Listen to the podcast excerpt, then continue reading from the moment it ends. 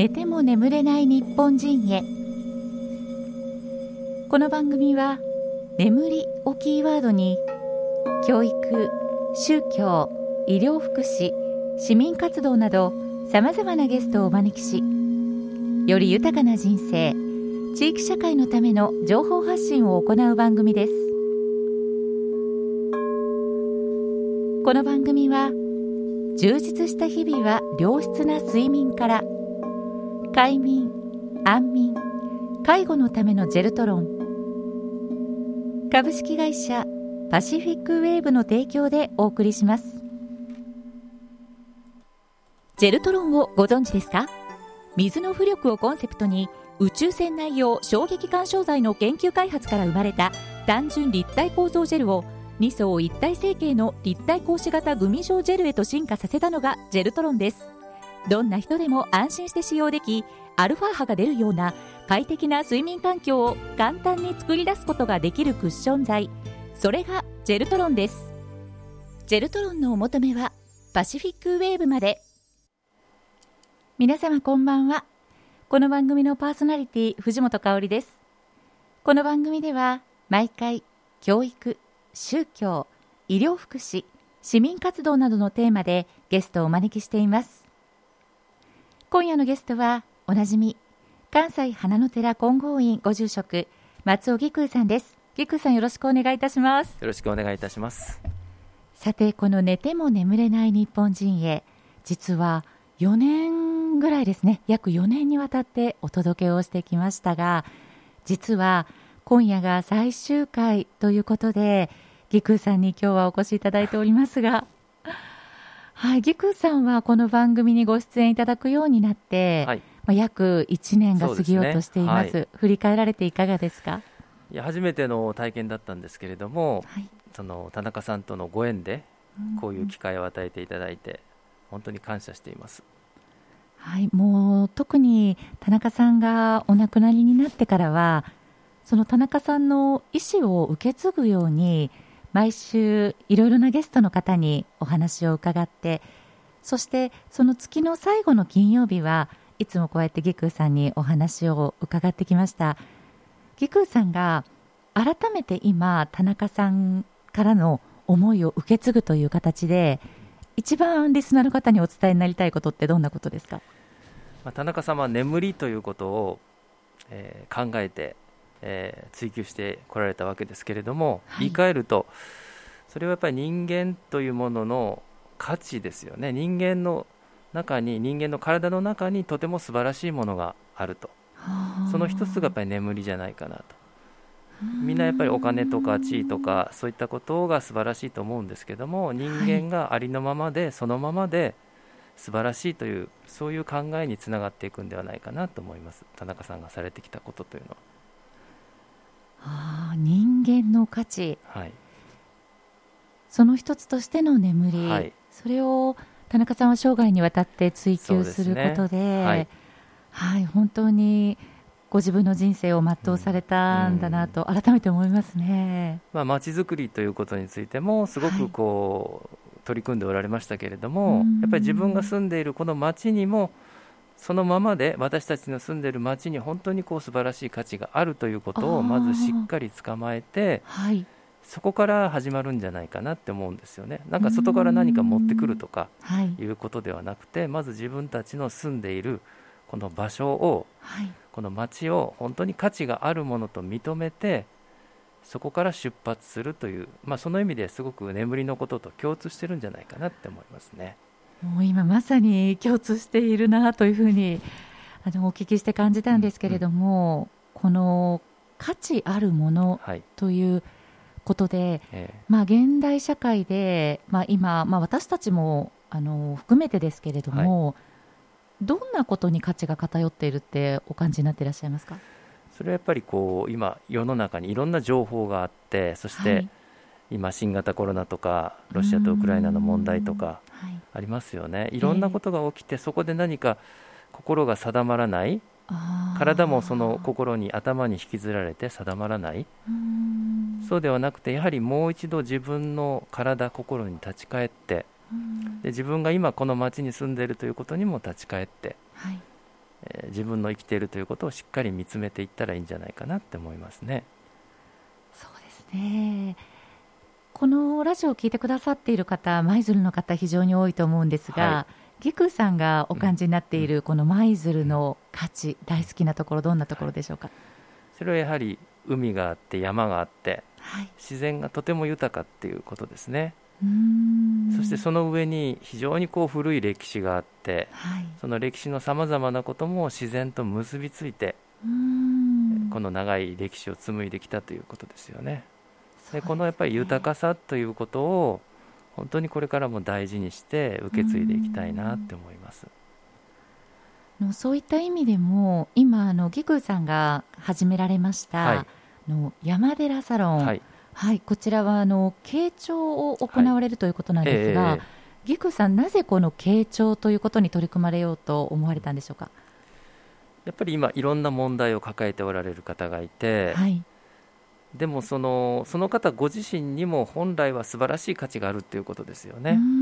だからお話を聞かせていただく中でその方自身がご自分の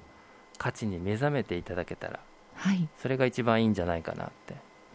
私は思ってるんですけど。それは義空さんが何かその方の価値をお伝えするのではなくて、はい、まあ、その方が気づいていただくというか、はい、お話しされる中でですね、まあ、なかなかうまくいかないこともあるんですけど、えー、そういう思いでこちらが聞くことで多分その方向に一歩踏み出していただけるんじゃないかなと思ってます。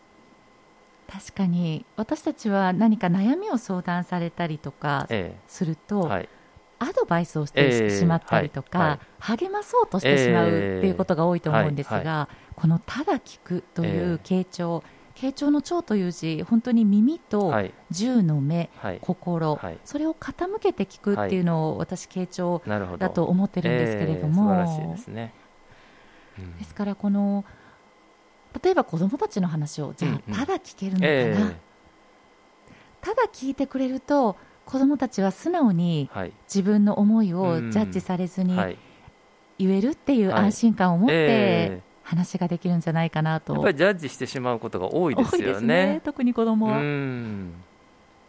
ぱりその狭い価値にとらわれずに、はい、その相手がそこにいるということをリスペクトして聞くことでやっぱり何かが生まれるんじゃないかなと思うんですけどね。そうですよね価値をちゃんと自分で気づくというところに、とても深い意味があるんですね。はい。なのでそこにその人がいるということそのものに価値があると思うんですね。はあ、う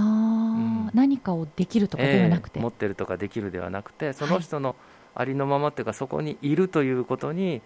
とても素晴らしい価値があると私は思うんですね。みんなにあるというかそういう価値がそこから出発すべきじゃないかなと思います。今本当に世界情勢も考えてみますと、えーはい、そうしたこともこうした私たち一人一人の心持ちすべ、うん、ての人にそれぞれの人の価値があるということに、はい、気づくことの集合体が本当に平和につながっていくのかなと、はい、その通りだと思いますね。なので私はその意味での平和というものをただ悪いやつをやっつけるではなくて、はい、みんながその自分の価値そして他人にも同じ素晴らしい価値があるということを認めたらやはり争いはなくなっていくんじゃないかなと思うんですね。そうですね。このラジオを、まあ、いろんな方が聞いてくださっていると思うんですが、はい、ギクさんはどんな意図でこの番組に耳を傾けてくださっているのかなって考えられたことありますか？それはやはりあの田中さんとのご縁がまずあって、はい、そのご縁を持って聞いてくださる皆さんがこの人生をより深めていただくというか、はい、深めることで豊かになっていただく。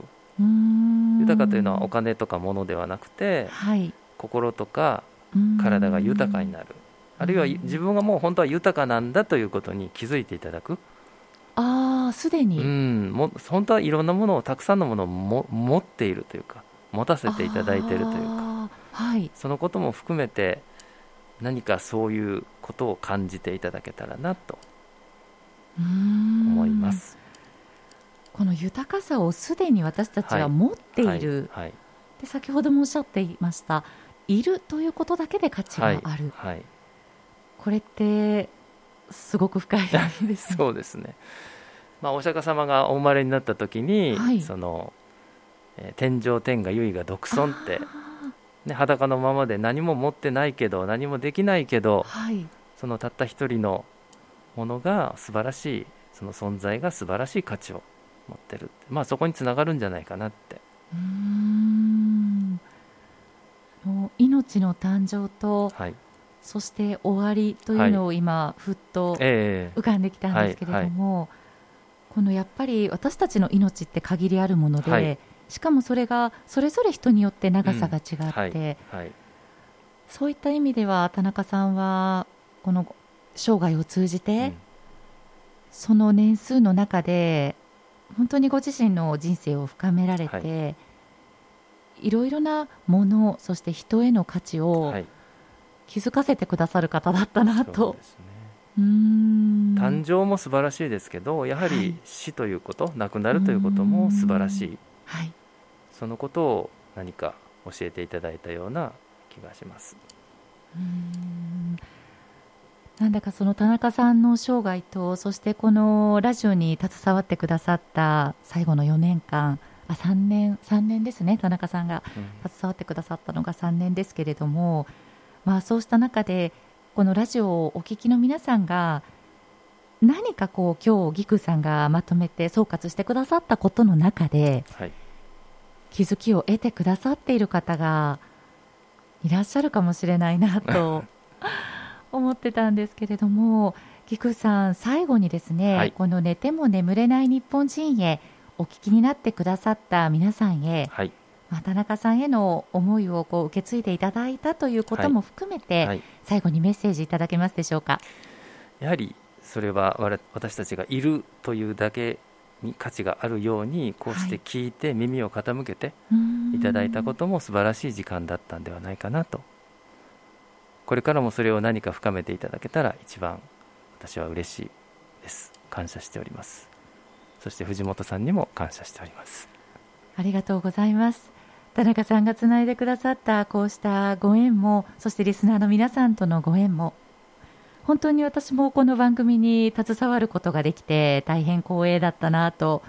振り返って思いますし、まあ、終わってしまうのは寂しい気持ちもありますけれどもまた何らかの形で自分が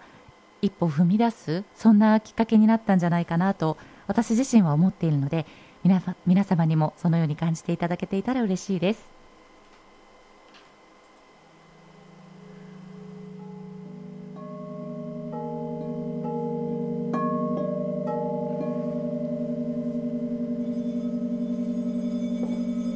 約4年にわたってお届けしてまいりました「寝ても眠れない日本人へ」皆様のそれぞれの価値そして